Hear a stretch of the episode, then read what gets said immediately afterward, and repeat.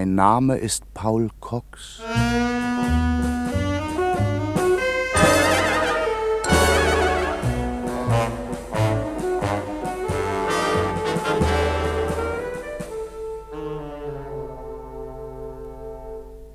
Er hat so schöne blonde Haare, nicht wahr? Wer weiß, ob sie nicht gefärbt sind. Aber nein, streichen Sie nur einmal darüber, dann merken Sie, wie weich sein Haar ist. Wenn man Männerhaare färbt, werden sie immer strohig. Meinen Sie? Das weiß ich, meine Liebe. Ich habe mich unlängst mit meinem Coiffeur darüber unterhalten, aber es ist auch nicht so wichtig. Jedenfalls ist er ein hübscher Mann.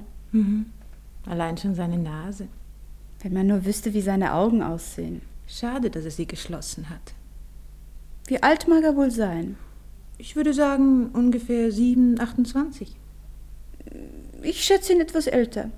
Aber bei blonden Männern täuscht man sich leicht. Und Sie wissen wirklich nicht, wer er ist?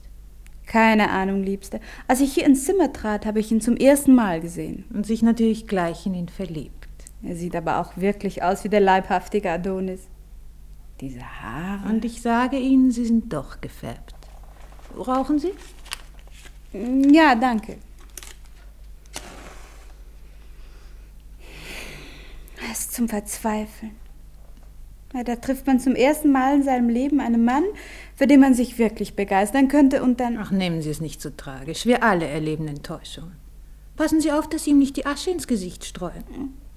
Er hat etwas Ähnlichkeit mit dem jungen Fred Astaire. Finden Sie nicht? Ja. Aber ein Blond. Ich sage ja immer, unsere Helena hat einen guten Geschmack. Äh, kennen Sie übrigens Paul Cox? Nein. Wer ist denn das? Komischer Name. Ein früherer Verehrer von Helena. Ein fantastischer Mann, sage ich Ihnen. Ich habe Helena um ihn beneidet. Groß, mindestens 1,85. Stark, aber nicht brutal. Also höchstens ein bisschen, wissen Sie. Breite Schultern, blaue Augen. Und blonde Haare. Nein, dunkel. Mhm. Ich dachte damals schon, ich sehe die beiden in der Zeitung. Helena Bernhardt und Paul Cox zeichnen als Verlobte.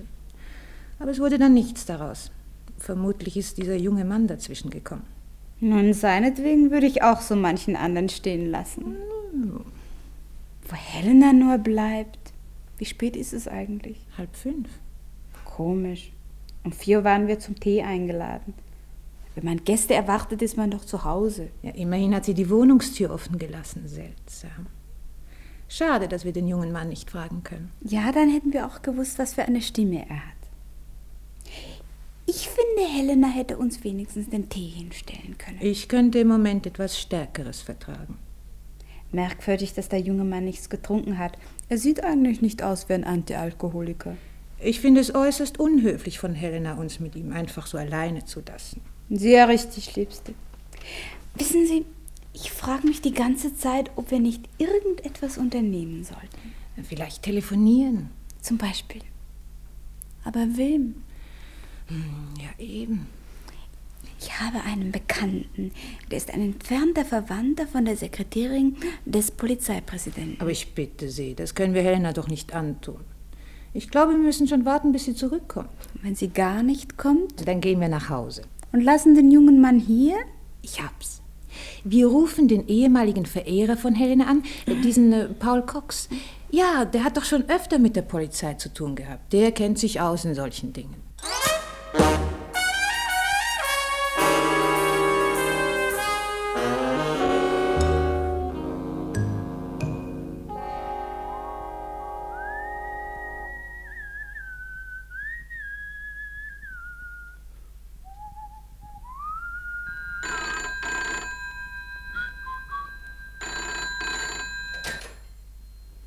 Hampstead 4350. Ist dort Mr. Paul Cox? Jawohl, höchstpersönlich. Warum? Entschuldigen Sie bitte die Störung, Mr. Cox. Hier spricht eine Freundin von Helena Bernhardt. Wir haben uns im Rotary Club kennengelernt. So, so, ja. Naja, das ist ja hocherfreulich. ich trug ein lila Samtkleid mit einer Brillantbrosche. Aha. Erinnern Sie sich? Nein, überhaupt nicht. Ja, doch. Ich meine, doch. Selbstverständlich. Lila Samt. Ja, furchtbar. Es war ganz reizend, ja, Miss. Äh, was, was kann ich denn für Sie tun? Würde es Ihre Zeit erlauben, auf einen Sprung in Helenas Wohnung zu kommen? Oh, ehrlich gesagt, nein, nein, nein, nein. Warum denn? Ach, stellen Sie sich vor, meine Freundin und ich waren heute bei So, ja. Wir waren pünktlich um vier da, Hm. aber Helena nicht. So. Ja, komischerweise war die Wohnungstüre nicht abgeschlossen. Wir traten also ein und Ja. entdeckten einen sehr gut aussehenden, blonden jungen Mann. er lag auf Couch. Oh, ja, ja, dann ist ja alles in bester Ordnung. Hören Sie, ich meine, dann fragen Sie doch den jungen Mann, wo, wo Helena ist, nicht wahr? Das geht leider nicht. Er ist tot, wissen Sie. Er ist. Wie bitte? Tot. Ja, und nun wissen wir nicht, was wir tun sollen, meine Freundin und ich. Ja, ich auch nicht. Wir glauben natürlich nicht, dass es Helena war, die ihn umgebracht hat, aber Ja, Moment, Moment bitte, ja, Sekunde, das wird ja immer schöner. Umgebracht, sagen Sie? Ja, dann ist er also nicht einfach tot, wie man so stirbt, sondern. ja, jemand muss ihn erschossen haben. Ach, das ist doch. Ach, wir hätten wahrscheinlich gleich die Polizei anrufen sollen. Aber wir fürchten, dass Helena dadurch Unannehmlichkeiten bekommt. Ja, ja, ja. Ja, nun dachten wir, ich meine, Sie wissen doch, wie man mit Toten umgeht. Oh, vielen Dank, wirklich. Ganz, ganz reizend, dass Sie an mich gedacht haben, ja, Miss. äh, Wie, wie war doch der? Ja, also bleiben Sie, wo Sie sind, ja? Ich bin in einer Viertelstunde bei Ihnen. Ach, zu liebenswürdig, Mr. Cox.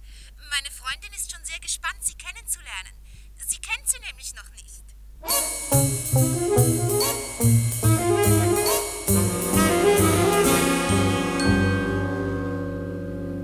Das waren ja anscheinend zwei ganz sonnige Vertreterinnen des weiblichen Geschlechts. Das geht leider nicht. Er ist tot, wissen Sie. Jemand muss ihn erschossen haben. Als gäbe es nichts Alltäglicheres auf der Welt, als in fremden Wohnungen fremde Leichen zu finden. Aber so sind die Frauen. Wenn eine Geschlechtsgenossin zufällig den gleichen Hut trägt, schreien sie Zeta und Mordio. Entdecken sie aber eine Leiche, dann. Naja. Jedenfalls war ich einigermaßen neugierig, äh, diese äh, Miss äh, Dings da und ihre Freundin kennenzulernen. Aber leider sollte es nicht dazu kommen. Als ich nämlich in Helenas Wohnung kam, fand ich zwar die blonde Leiche, und ich muss zugeben, sie war sehr blond. Aber von den beiden tollkühnen Damen war nichts zu sehen. Stattdessen traf ich eine Reihe lieber alter Bekannter. Nanu, wer kommt denn da? Mein Name ist Paul Cox, falls Sie sich nicht erinnern sollten. Und ob ich mich erinnere. Hallo, Inspektor. Ja, Collins, was ist denn los? Sehen Sie mal, wir haben Besuch. Oh, Mr. Cox. Inspektor Carter und all die lieben Spielgefährten von der Mordkommission, das ist ja eine Überraschung. Ganz meinerseits. In diesem Fall will ich lieber nicht stören. Äh, einen Moment, Mr. Cox, Sie stören ganz und gar nicht. Im Gegenteil, ich freue mich immer, Sie zu Wie sehen. reizend von Ihnen, Inspektor. Äh, Vielleicht erzählen Sie mir kurz, was Sie hier suchen. Aber das ist doch ganz logisch, Inspektor. Wo immer in London eine Leiche herumliegt, findet sich auch prompt Mr. Cox ein. Aber ich wette, er hat wieder mal keine Ahnung, wer der Tote ist. Wie wäre es denn, wenn Sie wieder an Ihre Arbeit gingen, Sergeant Collins? Bitte? Ich will ja nichts gesagt haben. Nun, Mr. Cox, was haben Sie mir zu erzählen? Ein hübscher Mann. Wer? Collins? Kaum. Die Leiche dort. Auffallend hübsch. Wer ist es, Mr. Cox? Sergeant Collins hat leider völlig recht, ich habe keine Ahnung.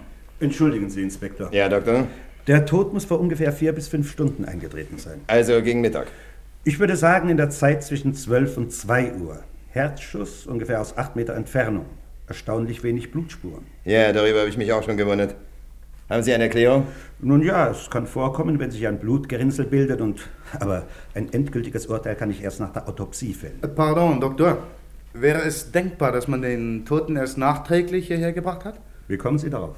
Ja, das wäre doch die nächstliegende Erklärung, warum Sie keine Blutspuren finden, nicht? Leider nein, Mr. Cox. Der Mann ist hier in diesem Zimmer erschossen worden. Wir haben das Geschoss im Polster der Couch gefunden. So? Entschuldigung, war nur so eine Idee. Und wenn ich das hinzufügen darf, es handelt sich um dasselbe Geschoss, von dem der Mann getroffen worden ist. Ihrer Meinung nach steht es also fest, dass der Mann gegen Mittag in diesem Zimmer erschossen worden ist. Ja, zweifeln Sie daran? Nein, nein, es ist nur wegen meines Alibis. So wie ich Inspektor Carter kenne, wird er nicht ruhen, bis er mir den Mord zuschieben kann. Da bringen Sie mich auf eine gute Idee, Mr. Cox. Wo waren Sie denn heute Mittag zwischen 12 und 2 Uhr? In meinem Club. Und dafür dürfte sich ungefähr ein Dutzend Zeugen finden lassen. Zufrieden? Absolut. Ich nehme auch nicht an, dass Sie eine Damenpistole benutzen, wenn Sie sich mit Mordabsichten tragen. Eine Damenpistole? Ja, wir haben die Mordwaffe gefunden und sogar die dazugehörige Ersatzmunition. Der Mörder muss ja ein reizender Mensch sein, dass er der Polizei alles so fein hingelegt hat. Er hat es nicht hingelegt, wir haben es suchen müssen. Ich nehme an, Sie haben auch Fingerabdrücke an der Waffe gefunden? Allerdings, Sie gehören offensichtlich Mrs. Helena Burnett. Ach, Na, jedenfalls ein sympathischer Zug von ihr, dass sie der Polizei die Arbeit so leicht macht. Ihre Ironie ist nicht ganz angebracht, Mr. Cox. Äh, haben Sie sonst noch etwas gefunden, Doktor? Nein, sobald wir das Ergebnis der Autopsie haben, werde ich Sie verständigen. Auf Wiedersehen. Wiedersehen, Doktor, danke. Inspektor, Ja, was ist denn, Collins? ich habe ein Telegramm gefunden, Inspektor. Wo? In der Küche im Mistkübel. Zeigen Sie bitte. Eintreffer heute gegen 16 Uhr, Gruß Lingo. Lingo? Komischer Name. Das Telegramm ist heute Vormittag 11.48 Uhr aufgegeben worden. Ergo wollte dieser Mr. Lingo heute kommen. Ich frage mich, ob er da gewesen ist. Haben Sie den Namen schon einmal gehört, Cox? Nein, nie. Grässlicher Name. Jedenfalls müssen wir der Sache nachgehen, Collins. Nehmen Sie das Telegramm mit. Jawohl, Inspektor. Und nun zu Ihnen, Mr. Cox. Können Sie mir sagen, wo sich Mrs. Burnett im Moment aufhält? Tut mir leid, ich habe nicht die geringste Ahnung. Also Sie waren doch früher mit ihr befreundet, nicht? Ja, sehr früher, sehr früher. Das ist mehr als drei Jahre her. Und seitdem haben Sie nichts mehr von ihr gesehen oder gehört? Nichts? Und warum sind Sie ausgerechnet heute hierher gekommen? Ja, Inspektor Carter, was wollen Sie denn nun gerne hören? Die Wahrheit. Das habe ich mir gedacht. Nur, die Wahrheit, fürchte ich, werden Sie mir nicht glauben. Wir können es ja mal versuchen. Äh, vor ungefähr dreiviertel Stunden hat mich jemand angerufen, eine Frau. Mrs. Burnett. Nein, nein, nein, nein, es war eine Frau, die ich irgendwann einmal im Rotary Club kennengelernt haben soll. Das Einzige, was ich von ihr weiß, ist, dass sie eine nerventötende Stimme hat und damals ein lila Samtkleid mit einer Brillantbrosche getragen haben will, aber ich kann mich nicht an sie erinnern. Was sagte sie am Telefon? Ja, sie sagte, sie spreche aus der Wohnung von Helena Bernhardt. Helena hätte sie und ihre Freundin zum Tee eingeladen, sei aber nicht da. Stattdessen läge auf der Couch eine blonde Leiche und ob ich bitte rasch vorbeikommen könnte, um nach dem Rechten zu sehen. Ja, Das klingt allerdings etwas fantastisch. Puh, hab ich's nicht gesagt, Sie glauben mir nicht. Und äh, wo sind denn die beiden Damen jetzt? Falls Sie sich nicht im Keller versteckt haben, dann sind Sie fort. Seltsamerweise haben die auch so einen mysteriösen Anruf bekommen, aber nicht von einer Frau, sondern von einem Mann. Er hat seinen Namen nicht genannt. Natürlich. Blödsinnigerweise haben wir keine Ahnung, wer der Tote ist. Er hat keine Papiere bei sich, seine Taschen sind Inspektor! völlig ausgeplündert. Inspektor! Ja, was ist denn schon wieder, Collins? Wir haben den Scherenschleifer aufgegabelt. Na, rein mit ihm. Jawohl, Inspektor. Kommen Sie, Withers. Guten Tag, Sir. Guten Tag. Treten Sie näher. Ich bin Inspektor Carter. Mein Name ist Wieser, Sir. Mr. Withers, Sie wissen, was hier vorgefallen ist. Der Wachtmeister hat's mir erzählt. Wir haben erfahren, dass Sie heute Mittag hier in der Gegend Scheren geschliffen haben. Stimmt das? Ja, Sir. Sind Sie zufällig auch in diesem Haus gewesen? Es lohnt eigentlich nicht, Sir. Wissen Sie, das Haus ist so abgelegen, da macht man kein Geschäft. Aber Mrs. Bernard hat mich gebeten, alle Vierteljahre zu kommen. Und, äh, Und da waren Sie also heute hier. Ja, Sir, aber, es war nichts. Ja. Miss Bernard wollte gerade fortgehen und hat mich wieder weggeschickt. Ich habe mich eigentlich sehr geärgert, wissen Sie. Da, da macht man sich extra den Weg hier heraus und dann wird man so abgefertigt. Dabei hatte ich gestern noch telefoniert, ob es heute passt. Und? Und dann faucht sie mich an, also in einem Ton, kann ich Ihnen sagen, als ob ich der letzte Dreck wäre. Ich habe jetzt keine Zeit. Sehen Sie doch, ich, ich muss fort. Äh, Wann war das?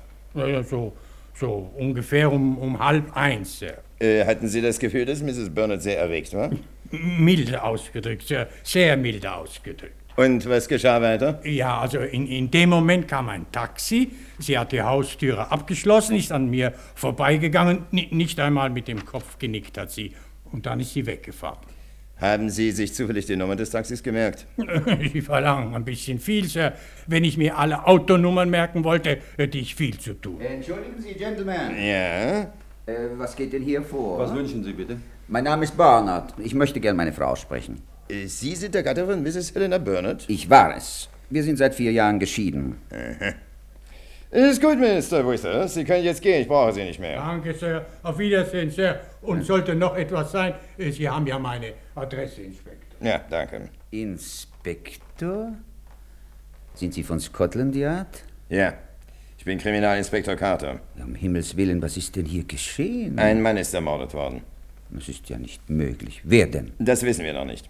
Aber vielleicht können Sie uns helfen, den Mann zu identifizieren. Der Tote liegt hier auf der Couch. Äh, nein, es tut mir leid. Na, diesen Mann kenne ich nicht. Nun kenne ich allerdings kaum noch jemanden aus dem Be- Bekanntenkreis meiner früheren Frau. Auch nicht einen äh, Mr. Lingo. Lingo? Nein. Sie stehen nicht mehr in ständigem Kontakt mit Ihrer Gattin? Nein, wir sehen uns höchst selten. Und was wollten Sie ausgerechnet heute von ihr? Ja, mir sind einige Papiere abhanden gekommen, darunter auch die Heiratsurkunde und das Scheidungsurteil. Ich wollte Helena bitten, mir ihre Kopien zu leihen und dann... Und da kommen Sie aufs Geradewohl vorbei. Nein, natürlich nicht. Ich habe heute schon zweimal angerufen, aber es hat niemand geantwortet. Wann haben Sie angerufen? Einmal um zwei und einmal gegen halb vier. Ja, um diese Zeit war Mrs. Burnett nicht mehr zu Hause. Sagen Sie bitte, kennen Sie diese Waffe? Ja, sie hat früher einmal mir selbst gehört. Ich habe sie dann meiner Frau geschenkt. Warum? Danke, Mr. Burnett. Ich möchte Ihnen nachher noch einige Fragen stellen. Vielleicht sind Sie so freundlich, im Nebenzimmer einen Augenblick Platz zu nehmen. Es dauert bestimmt nicht lange. Aber bitte, selbstverständlich, wenn ich Ihnen behilflich sein kann. Vielen Dank. Haben Sie alles notiert, Collins? Jedes Wort. Nach dem, was der Scherenschleifer und Mr. Burnett ausgesagt haben, scheint der Fall ziemlich klar zu sein. Der Mord muss in der Zeit zwischen zwölf und halb eins geschehen sein, und zwar mit einer Pistole, die Mrs. Burnett gehört.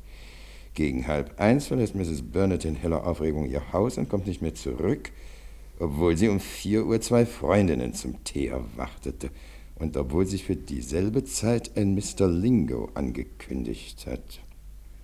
Hm. Was folgern Sie daraus? Hm, Dass wir nach Mrs. Burnett fahnden werden. So ist es, mein Guter. Und nach diesem Mr. Lingo und natürlich nach den beiden mysteriösen Damen, von denen uns Mr. Cox erzählt hat. Glauben Sie ihm etwa sein Märchen? Vorläufig ja. Die Geschichte ist so unwahrscheinlich, dass sie selbst der geflügelten Fantasien des Mr. Cox kaum entsprungen sein dürfte. Besten Dank, Inspektor. Aber ich versichere Ihnen. Ach, Sie leben auch noch. Naja, wir kommen noch darauf zurück. Also, Collins, das Wichtigste ist, dass erst einmal die Personalbeschreibung von Mrs. Burnett herausgeht. Jawohl, Inspektor. Sie finden hier sicher irgendwo ein Bild von ihr. Das lassen Sie vervielfältigen, schicken es an alle Polizeistationen. Glauben Sie wirklich im Ernst, dass Mrs. Burner diesen blonden Knaben da umgebracht hat? Ich glaube gar nicht, Mr. Cox, ich verfolge nur eine Spur. Wofür ich Ihnen von Herzen alles Schlechte wünsche. Vielen Dank. Ich würde im Moment nicht verreisen, Mr. Cox. Ich bin nämlich sicher, dass wir uns noch unterhalten müssen. Worauf ich mich maßlos freue. Adios, Inspektor. Oh. Was ist denn? Haben Sie da etwas gefunden? Nein, nein. Mir ist nur vor Schreck die Zigarette runtergefallen. So.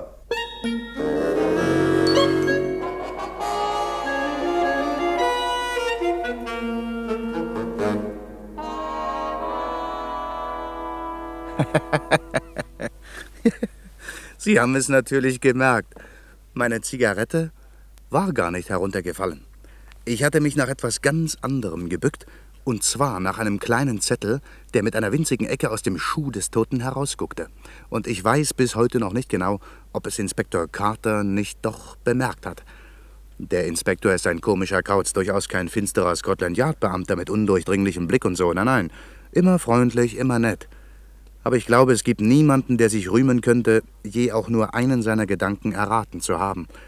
Normalerweise ist es so, dass man ihn für 10 bis 15 Mal dümmer hält, als er in Wirklichkeit ist. Und meistens freut er sich darüber, er ist direkt stolz darauf. Allerdings war ich damals noch fest davon überzeugt, dass er meinen Trick mit der Zigarette nicht bemerkt hatte, und ich war heilfroh, ohne weiteres aus Helena Bernards Wohnung herauszukommen. Ich setzte mich in meinen Wagen und sah mir erst einmal an, was ich da im Schuh der blonden Leiche geangelt hatte. Es war ein kleiner rosa Zettel mit einer großen Nummer, und links unten in der Ecke stand Waterloo Bahnhof. Ein Gepäckaufbewahrungsschein also. Das war zwar nichts Aufregendes, aber es passte genau in das Bild, das ich mir von der Geschichte gemacht hatte. Wenn meine Vermutung stimmte, sah es schlecht aus um die gute Helena. So schlecht, dass ich mich entschloss, einen alten Freund um Rat zu fragen.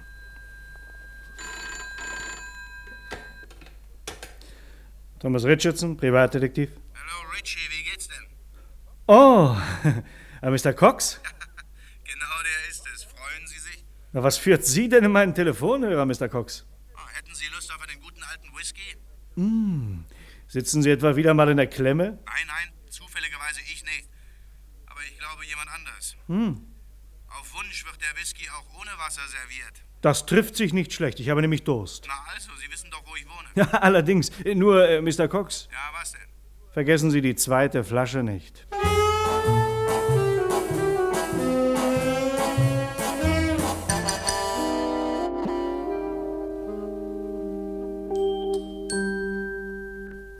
So. Jetzt wissen Sie es. Prost, Richie. Prost ist gut. Hm. Das ist ja wieder mal typisch Cox. Hören Sie doch endlich auf, sich um die Morde anderer Leute zu kümmern. Was wollen Sie denn eigentlich?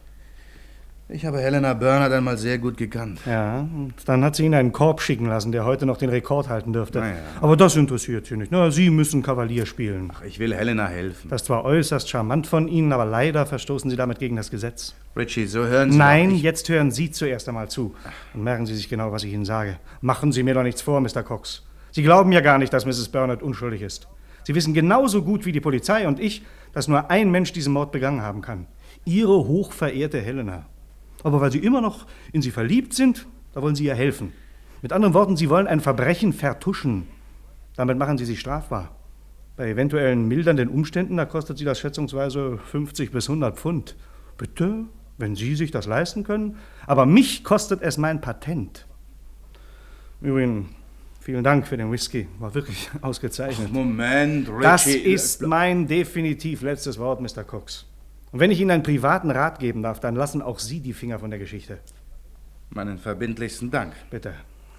Vielleicht komme ich auf Ihren Rat zurück, aber jetzt fahre ich zuerst einmal zum Waterloo-Bahnhof und hole den Koffer ab. Bitte, bitte, tun Sie, was Sie nicht lassen können.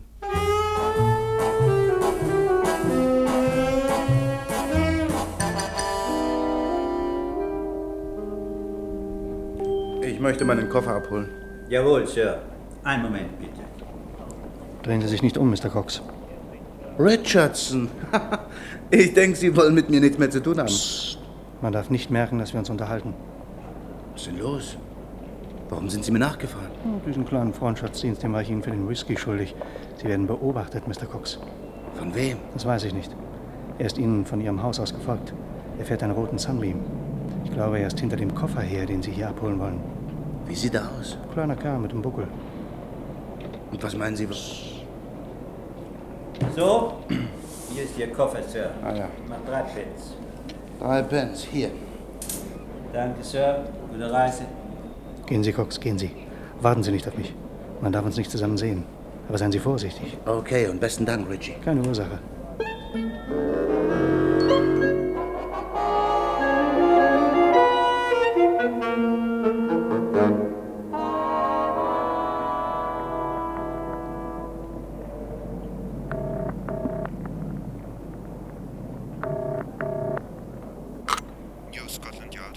Hier, Sergeant Collins. Geben Sie mir Inspektor Carter, schnell. Moment, ich verbinde.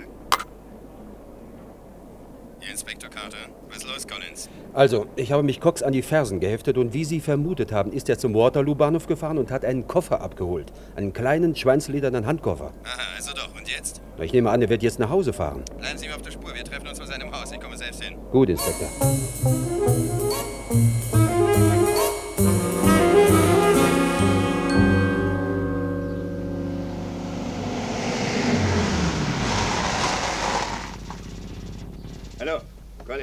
Hier bin ich, Inspektor. Und? Ich weiß nicht, Inspektor, diesmal habe ich ein sehr dummes Gefühl. Cox ist in seiner Wohnung. Er ist vor fünf Minuten nach Hause gekommen, mit dem Koffer, den er vom Bahnhof abgeholt hat. Dann ist doch alles in Ordnung. Im Gegenteil, ich fürchte, hier ist so ziemlich alles schiefgegangen, was schiefgehen konnte. Machen Sie es doch nicht so spannend, Collins. Erzählen Sie. Von Mrs. Bernards Wohnung ist Cox nach Hause gefahren. Kurz darauf bekam er Besuch. Raten Sie mal, wer es war. Augenblick. Äh, ich würde auf Thomas Richardson tippen. Aller Achtung, stimmt. Er war ungefähr zehn Minuten bei ihm. Dann kamen sie aus dem Haus, verabschiedeten sich vor der Tür. Cox stieg in seinen Wagen und fuhr los. Ich hinterher, mit gutem Abstand selbstverständlich. Und? Auf einmal drängt sich ein zweiter Wagen zwischen uns. Der Cox folgt, ein dunkelroter Sunbeam. Ja. Dann schaue ich in den Rückspiegel und was glauben Sie, wer hinter mir herfährt? Richardson vermutlich. Genau. Wir fuhren also in einem gemütlichen Geleitzug zum Waterloo-Bahnhof. Dort steigt dann einer nach dem anderen aus. Zuerst Cox, dann der Mann aus dem Sunbeam, ein kleiner, verwachsener Mann, nie gesehen. Dann ich und zu guter Letzt unser Freund Richardson. Ja. Cox holt den Koffer, flüstert ein paar Worte mit Richardson und dann setzt sich die ganze Karawane wieder in Bewegung, in umgekehrter Richtung. Und nun sind wir alle hier. Cox in seiner Wohnung, an der nächsten Straßenecke steht der Sunbeam und dort drüben, sehen Sie, Richardsons Wagen. Ich gäbe was drum, wenn ich wüsste, wer hier eigentlich wen beschattet. Abwarten, Collins, das lesen wir morgen im Polizeibericht. Ich bin noch nicht fertig, Inspektor. Hä? Das dicke Ende kommt noch. Der kleine Buckelige aus dem Sunbeam ist jetzt bei Cox. Was? Die, die beiden kennen sich also? Das glaube ich wieder weniger. Der Buckelige ist nämlich durch das Küchenfenster eingestiegen. Hm, dann wird es aber brenzlig. Es sieht verdammt so aus. Zu blöd, dass Cox die Vorhänge zugezogen hat. Und der Bucklige ist bestimmt nicht wieder herausgekommen? Nein. Möchte wissen, worüber sich die beiden jetzt wohl unterhalten. Wenn wir hier stehen bleiben, werden wir es nie erfahren. Kommen Sie, Collins. Da, haben Sie das gehört? Das kommt aus der Wohnung von Cox. Los, Collins! Die Tür ist verschlossen. Ja, Kunststück. Los, mit vereinten Kräften. Eins, zwei.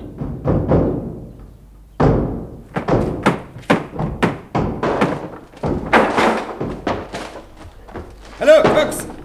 Cox! Cox, hören Sie mich! Inspektor! Ja? Kommen Sie, schnell hier, Herr Inspektor, hier liegt er. Um Himmels Willen! Cox, hören Sie mich! Leben Sie noch!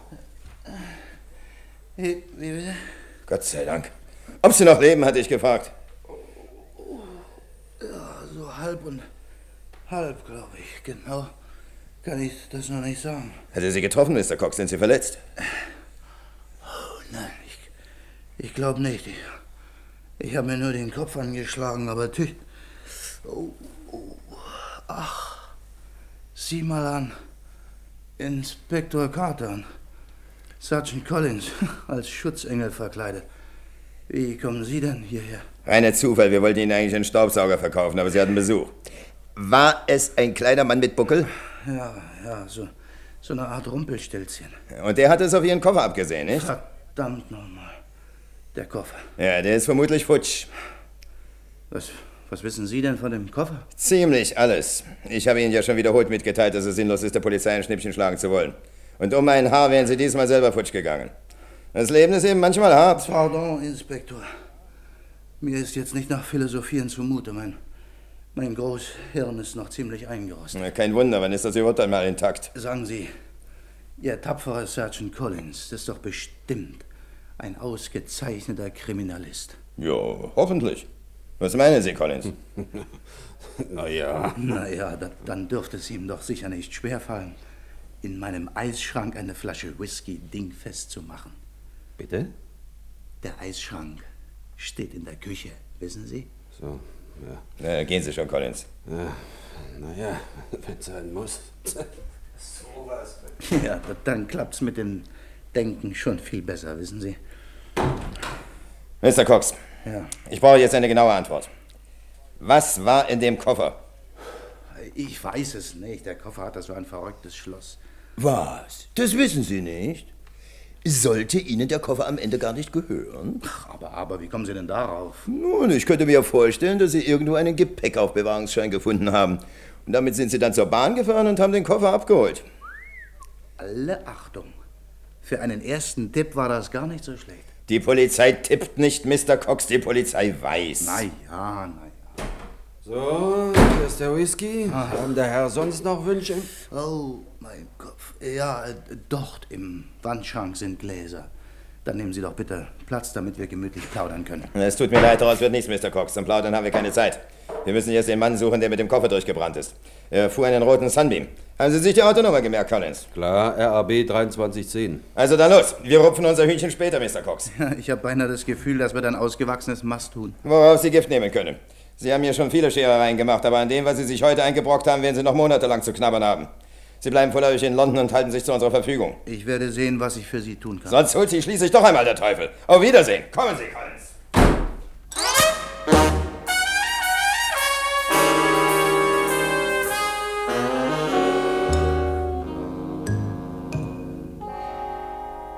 Und draußen waren sie. Ich konnte es Inspektor Carter nicht einmal verübeln, dass er so mit den Türen um sich knallte. Es war ein hässlicher Streich, den ich ihm da gespielt hatte. Man greift nicht in eine Morduntersuchung ein, unterschlägt Beweismaterial und lässt sich dann noch um ein Haar erschießen, alles was recht ist. Nun fragen Sie mich nur nicht, warum ich das alles getan hatte und warum zum Kuckuck ich meine Nase immer in Dinge stecken muss, in denen sie nichts zu suchen hat. Vielleicht meinen Sie, es sei Abenteuerlust. Nein, das ist es nicht. Es ist Dummheit. Pure Dummheit. Es passte mir einfach nicht, dass Helena Bernhardt in eine Mordaffäre verwickelt war und dass man einer so zauberhaften Person die Schuld an einer blonden männlichen Leiche zuschob und dass man die Polizei von halb England nach ihr fahnden ließ. Nein, das passte mir ganz und gar nicht. Sie werden mich vielleicht nicht verstehen, aber na, Sie kennen ja auch Helena Bernhardt nicht. Dafür wollen Sie aber wahrscheinlich wissen, wie die Geschichte weiterging. Also, um ehrlich zu sein, ich war zunächst einmal froh, dass Inspektor Carter abgedampft war. Ich holte mir ein nasses Tuch, legte es auf meinen Schädel, der noch immer wie ein Flugzeugmotor brummte, und schenkte mir ein Glas Whisky ein. Als ich gerade das dritte Glas ansetzte, öffnete sich die Tür. Entschuldigen Sie, Mr. Cox, aber die Haustür war nicht abgeschlossen. Ja, das glaube ich gern. Die Polizei brauchte Kleinholz. Richardson, welche Überraschung. Trinken Sie ein Glas. Nein, nein, danke schön. Also, was habe ich gesagt? Jetzt sitzen Sie in der Tinte. Meter tief. Aber Sie wollten ja nicht hören. Ich könnte mich selbst stundenlang ohrfeigen. Ich hatte mir geschworen, dass ich mit der Sache nichts zu tun haben will und... Na ja, dann gehen Sie doch nach Hause. Lassen Sie mich in Ruhe. Na, ist zu spät. Ich stecke ja auch schon mittendrin. Wieso? Weil ich mich dafür interessiert habe, wer sich in Ihrem Hause als Scharfschütze betätigt hat. Sie wissen, dass jemand auf mich geschossen hat? Leider. Ich habe den Mann doch die ganze Zeit beobachtet. Es ist derselbe, vor dem ich Sie schon einmal gewarnt habe, ein kleiner Bursche mit einem Buckel. Ja, das weiß Paul Cox allerdings auch. Er wohnt in Ost-London 16a, Purfleet Road. Oh, das wusste Paul Cox allerdings nicht. Dorthin hat er jedenfalls diesen Koffer geschleppt. Wenn Sie erfahren wollen, was sich in diesem dreimal verflixten Gepäckstück befindet, dann müssen Sie zur Purfleet Road fahren. Jetzt auf einmal. Und vor einer Stunde sagten Sie noch, ich sollte am besten meine Finger aus diesem Spiel lassen. Das sage ich auch jetzt noch. Aber da ich weiß, dass Sie ein unverbesserlicher Idiot sind, dann muss ich wenigstens dafür sorgen, dass Ihre Idiotie Hand und Fuß bekommt. Also kommen Sie, Mr. Cox. Sie werden ja sowieso in die Purfleet Road fahren. Warum sollen wir so lange warten, bis die Polizei die Adresse auch herausbekommen hat? Okay, Richie, gehen wir.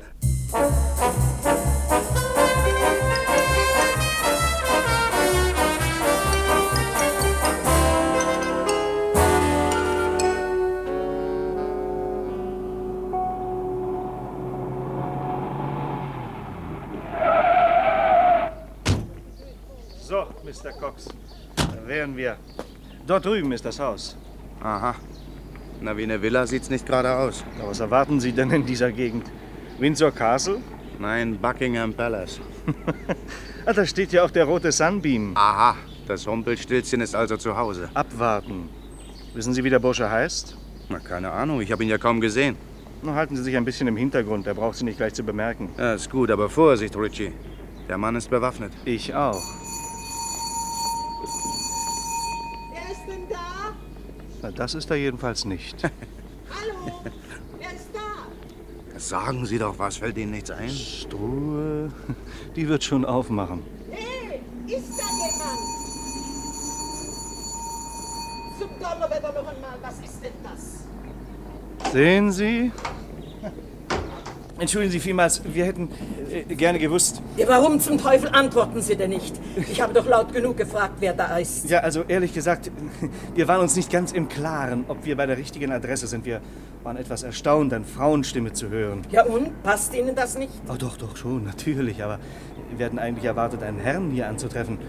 Nach unserer Information müsste er hier wohnen. Tut er ja auch. Aber es ist ja immer dasselbe. Ich habe Mr. Popkins schon x-mal gesagt, er soll endlich ein Türschild anbringen lassen. Mr. Popkins? Ja, der wohnt hier, Corky Popkins. Wenn Sie den sprechen wollen, dann sind Sie hier an der richtigen Adresse. Ja, ja, den wollten wir eigentlich sprechen. Ich bin nur die Putzfrau. Was wollen Sie denn von Mr. Popkins? Doch, wir, hm, wir hätten ihn gerne in einer Versicherungsangelegenheit gesprochen. Ja, der ist jetzt nicht da. Ach, das ist aber ärgerlich.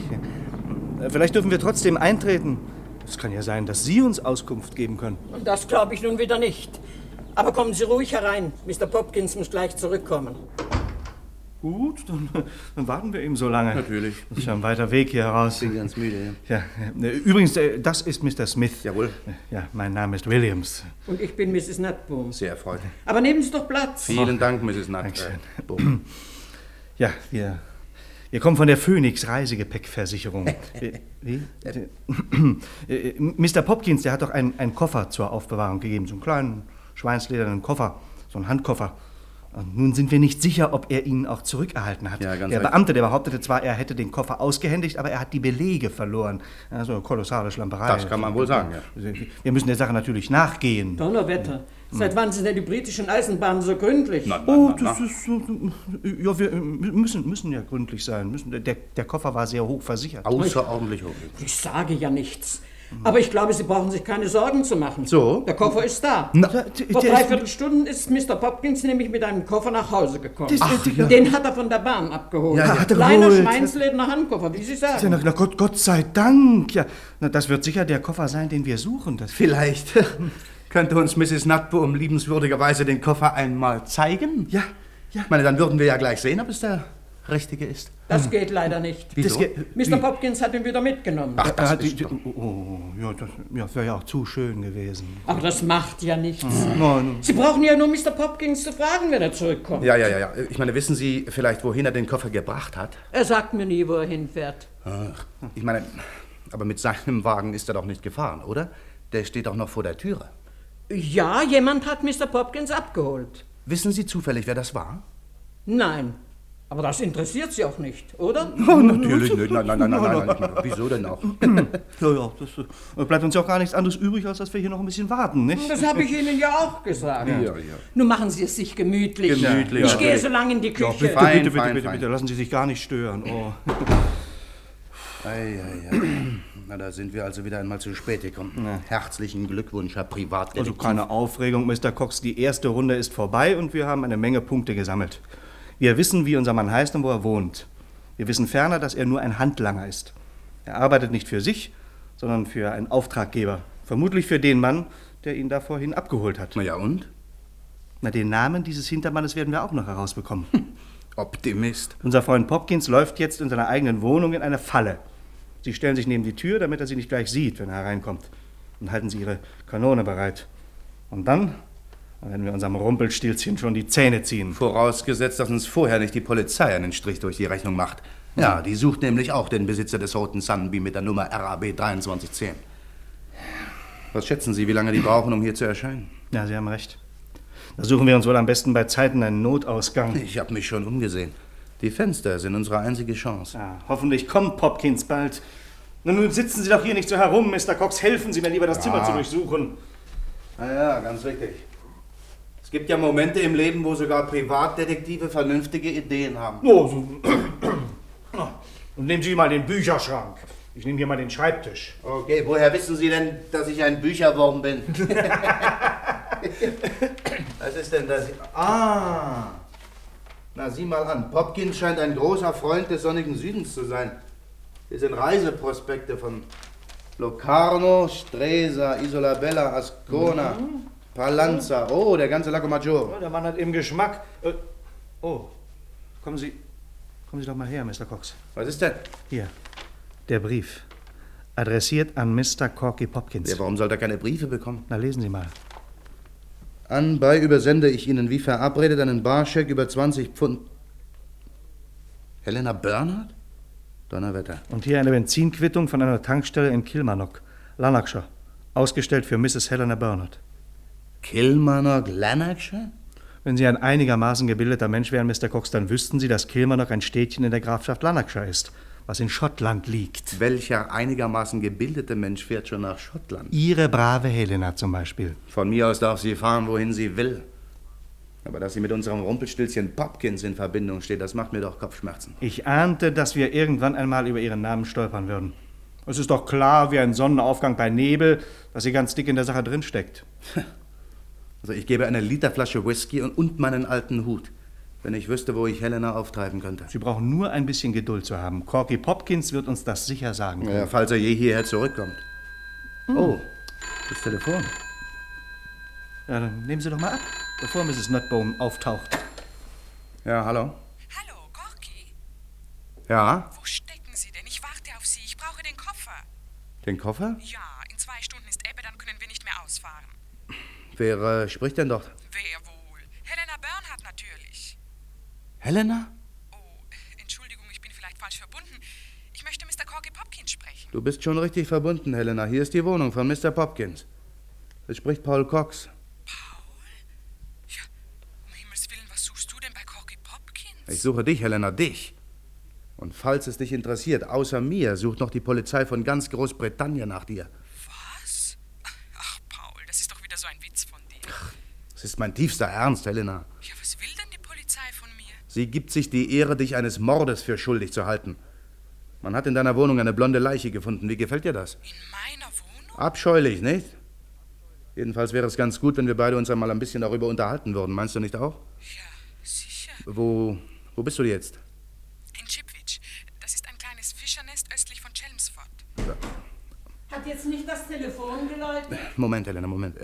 Ja, Mrs. Nutbone. Nein, nein, nein, das, das war für uns. Ach so. Ja, ja. Helena, Also ich notiere, Chipwich bei Chelmsford, ja? Ja. Am Strand ist ein kleines Restaurant. Es ist das einzige hier. Du kannst es nicht verfehlen. Dort warte ich. Gut, gut, ich komme so schnell wie möglich. Richie, kommen Sie. Ja, was ist denn? Ja, wir haben keine Zeit zu verlieren.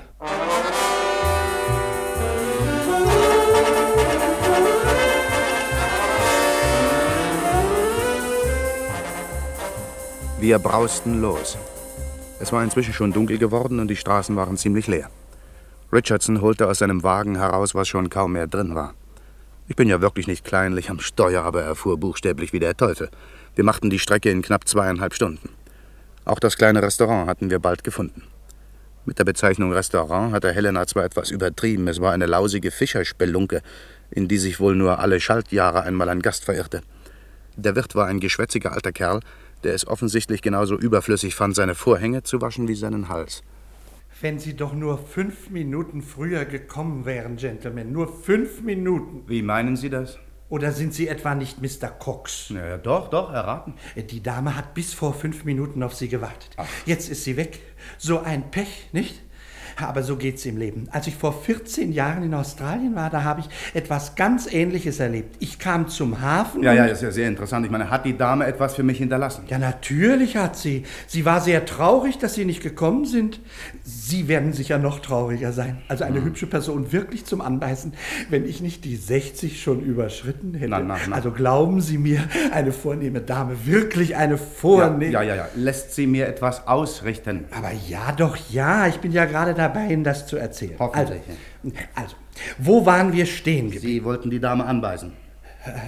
Nein, nein, nein, aber ich, ja, ja, ja, richtig, ja. Die Dame war sehr traurig, dass Sie nicht gekommen sind und sie lässt Sie schön grüßen. Vielen Dank. Ja, ich hatte das Gefühl, dass sie gar nicht gerne weggefahren ist. Aber sie hatte ja keine Wahl, sie musste. Sonst hätte sie wieder zwölf Stunden warten müssen wegen der Ebbe, wissen Sie? Wir haben ja nur einen kleinen Hafen und bei Ebbe kann man nicht hinaus. Dazu ist die Fahrrinne zu flach. Mhm. Jedenfalls für einen so großen Kahn wie die Motorjacht, mit der die Dame gefahren ist. Ein schönes Schiff. Ich sage ja immer, die Fahrrinne muss ausgebaggert werden. Ja, ja. Seit zwei Jahren versprechen uns die Behörden, dass sie ausgebaggert wird. Aber was geschieht? Nichts geschieht. Dabei ist es auch für uns wichtig, obwohl wir nur eine kleine Fischerboote... Ja, ja, ja. Äh, Lieber Mann, natürlich, ich, ich fühle mit Ihnen, glauben Sie mir, aber stellen Sie doch bitte Ihre Sprechmaschine auf halbe Kraft voraus, ja?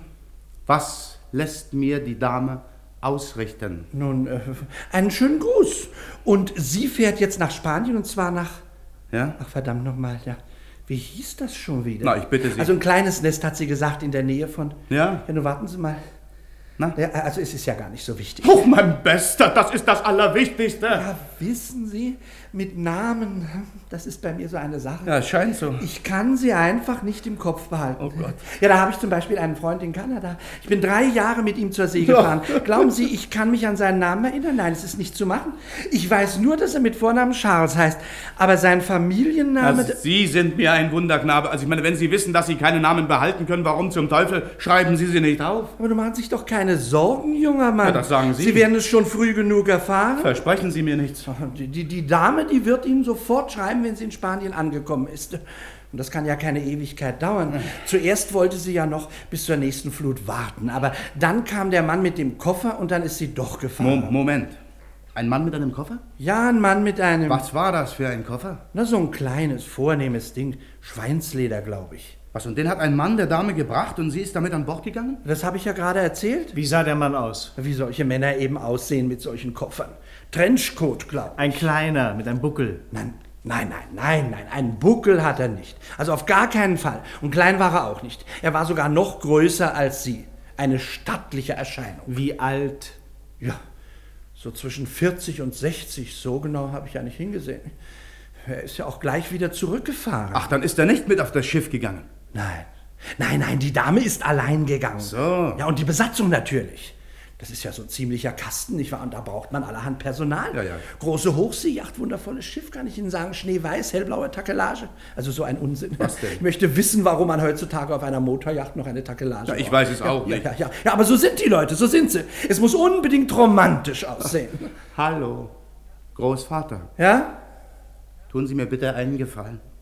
Halten Sie doch für ein paar Sekunden Ihren Mund und dann bringen Sie uns einen Grog, aber einen nördlichen. Bitte, bitte, wenn es Sie nicht interessiert, ich will mich nicht aufdrängen. Ich bin von Natur aus ein sehr schweigsamer Mensch. ja, man gewöhnt sich eben ans Schweigen, wenn man zur See fährt. 30 Jahre bin ich draußen gewesen, ehe ich mich zur Ruhe gesetzt habe. Alter Seefahrer. Meine selige Frau sagte immer Oskar. Auch das noch? Oskar, sagte sie, warum bist du heute wieder so still? Erzähl doch mal was. Nein. Aber ich bitte Sie, was soll man denn erzählen, wenn es nichts Neues auf der Welt gibt? Na nun, nachdem meine Frau tot ist, habe ich überhaupt niemanden mehr, mit dem ich mich unterhalten kann. Sie Arme. Ja, deswegen, sehen Sie, bin ich ein so schweigsamer Mensch geworden. Einen Grog. Bitte!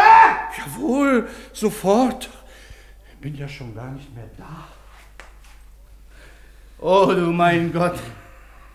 Und das alles an einem Tag. Also es ist zum Heulen. Und Ihre zarte Helena ist über alle Wellenberge mit dem Koffer. Der Teufel hole alle Schweinslederkoffer der Welt. Wir wollen mal kurz rekapitulieren.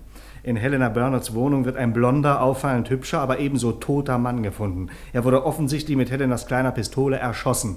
Und auch andere Anzeichen deuten darauf hin, dass sie die Täterin ist. Aber ein gewisser Mr. Cox will das nicht glauben. Gut, das ist seine Sache. Ja, oder etwa nicht? Aber natürlich. Sie finden im Schuh des Toten einen Gepäckaufbewahrungsschein. Sie holen darauf einen Koffer von der Bahn. Schweinsleder. Schweinsleder. Und auf einmal geht ein fürchterlicher Hexentanz los. Sie, ich, die Polizei, Mr. Popkins, alles dreht sich wie ein Karussell um diesen Koffer, der dann schließlich hier in Chipwich landet um von Mrs. Burnett auf eine Hochseereise mitgenommen zu Sagen Sie werden. mal, warum erzählen Sie mir das? Sie werden lachen, ich kenne die Geschichte. Weil ich Ihr logisches Denkvermögen etwas aufrütteln will, Mr. Cox.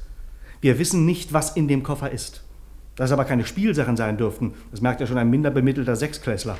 Sie rasen in der Weltgeschichte herum, bringen sich selbst und andere in Gefahr, sie ziehen ein heilloses Affentheater auf, bloß weil sie glauben, Helena Bernard sei unschuldig. Wir wollen einmal von der Leiche ganz absehen. Die Geschichte mit dem Koffer allein beweist, dass sie mitten in diesem sauberen Spiel drinsteckt. Naja, zugegeben. Aber was hilft uns das jetzt? Mr. Cox, geben Sie es auf. Es lohnt sich nicht. Fahren Sie zu Inspektor Carter, erzählen Sie ihm alles, was Sie wissen, und dann machen Sie Feierabend. Äh, naja, Richie, ich glaube, Sie haben zufällig einmal recht. Es bleibt mir wohl jetzt nichts anderes mehr übrig. So, Gentlemen, hier ist der Grog. Oh ja. Sie werden sehen, der schlägt Sie glatt um. Als ich vor 18 Jahren in Hamburg war, da habe ich das Grogbrauen gelernt. Ja. In Hamburg trinkt jedes Kind seinen Grog und glauben Sie mir. Entschuldigen Sie, das ist das Telefon. Einen Augenblick bitte, ich stehe gleich wieder zu Ihrer Verfügung. Hier ist der blaue Anker in Chipwich.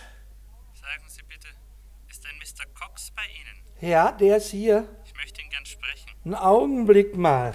Mr. Cox? Ja? Sie werden verlangt? Ich?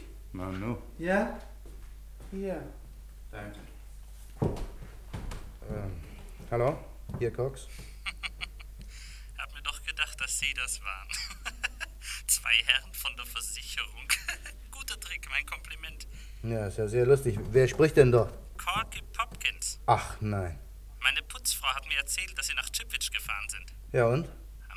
Bernhardt noch gesprochen? Warum wollen Sie das wissen?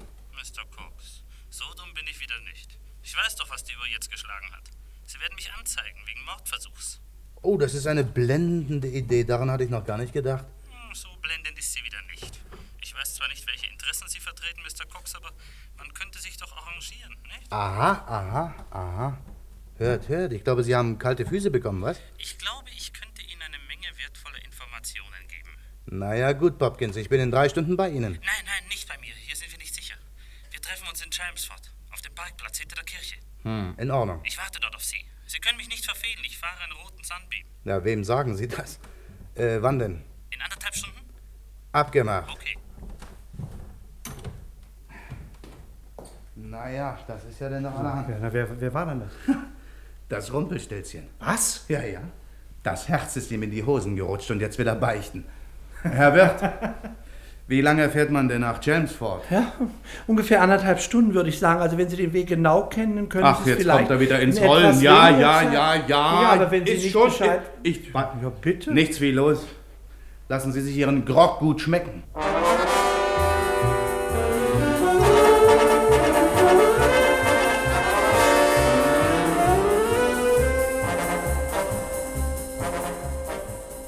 Richardson fuhr noch schneller als gewöhnlich. Sterling Moss hätte seine helle Freude an ihm gehabt. Ich weniger. Jedenfalls erreichten wir Chelmsford in Rekordzeit und suchten die Kirche. Hallo, Wachtmeister. Ja, Wo ist denn hier der Parkplatz hinter der Kirche, bitte? Tja, ich würde sagen hinter der Kirche. Aber was suchen Sie denn da? Mitten in der Nacht. Wir haben uns doch mit einem Bekannten verabredet.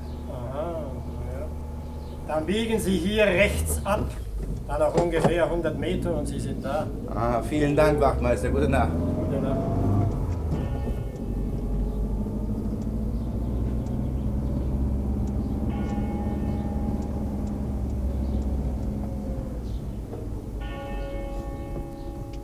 So, da wären wir. Ah, doch. Unter der Laterne. Da steht der rote Sunbeam. Hopkins sitzt am Steuer. Na, jetzt bin ich ja gespannt, was er uns zu erzählen hat. Das ist aber komisch. Der bewegt sich ja gar nicht. Der muss uns doch gesehen haben. Oh, ist wohl eingeschlafen. Die lange Warterei macht ja auch müde. Hallo, Mr. Popkins. Aufwachen, Besuch ist da. Menschenskind, der wird doch nicht. Machen Sie mal die Wagentür auf, Mr. Cox. Verflucht nochmal. Das hat uns gerade noch gefehlt. Was ist denn hier los? Fühlt sich Ihr Bekannter nicht wohl? Ich fürchte, Wachtmeister, unser Bekannter fühlt sich überhaupt nicht mehr. Er ist tot.